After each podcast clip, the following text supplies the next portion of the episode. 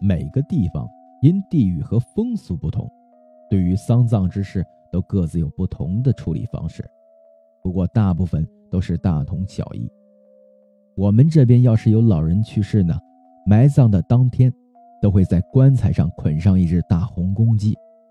棺材落地，老人入土之后呢，那只公鸡要带回家。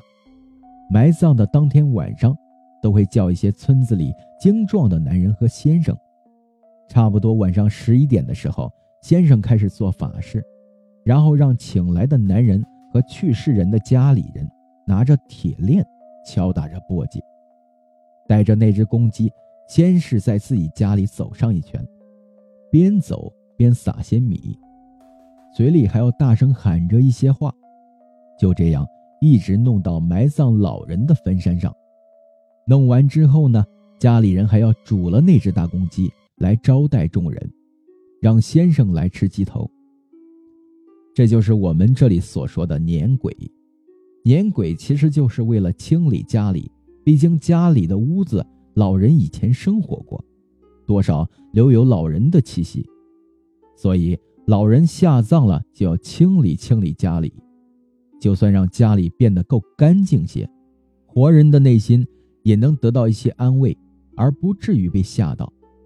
在农村，大多数的撵鬼都还算正常，不管发生什么事，也就是走一个过程。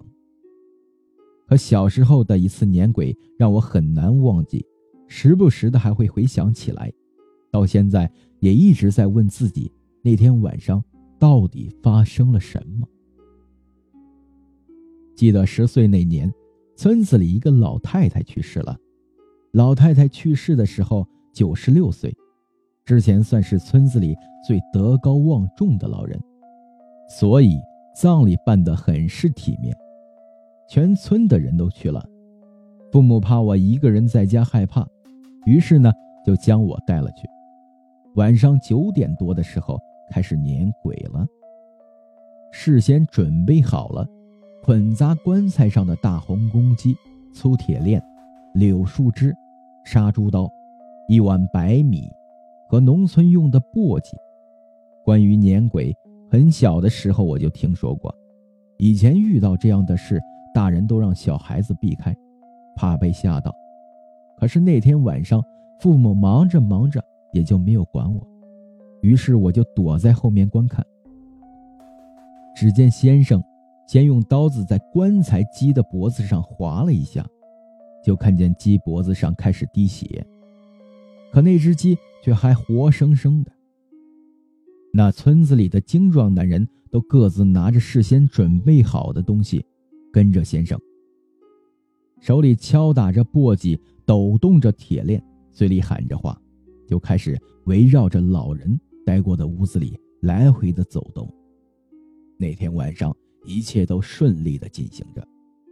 当走到院子西边的一个角落时，男人们打算到老太太。生前最喜欢坐着晒太阳的摇椅周围走上一圈，忽然，滴了不少血、快奄奄一息的大公鸡，突然一下子发出了凄厉的嘶鸣声。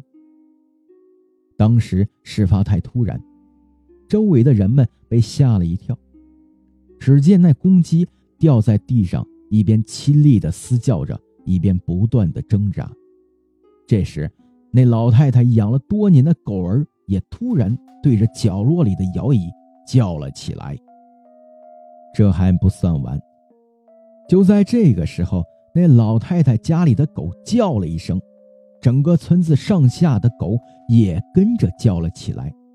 突然，不知从哪儿跑来了三只大狗，围着摇椅周围不断的狂吠着，但好像又害怕什么东西一样。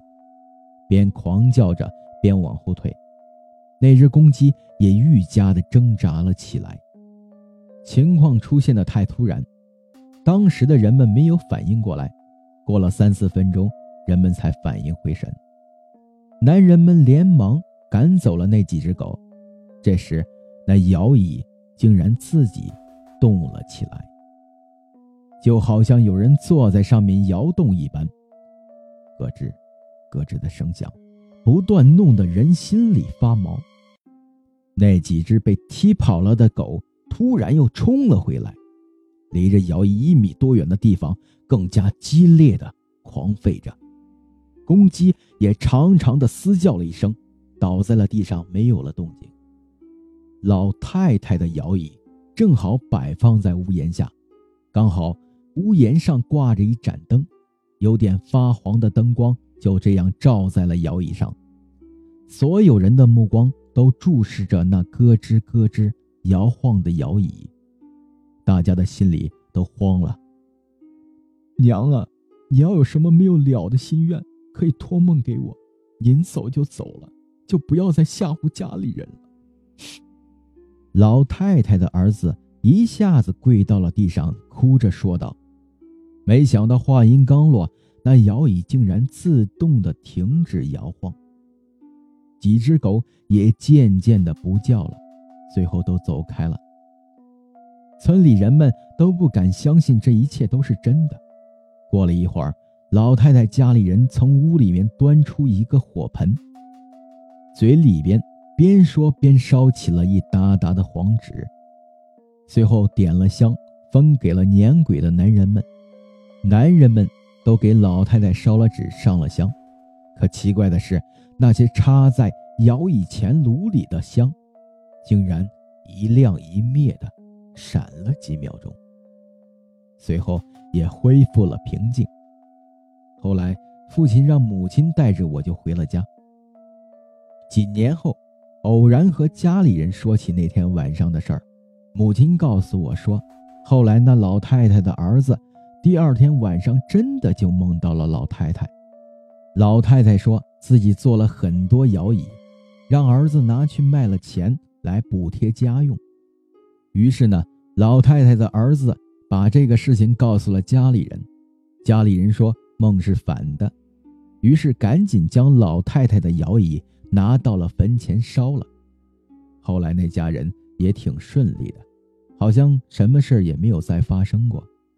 好了，本期故事到这里就结束了。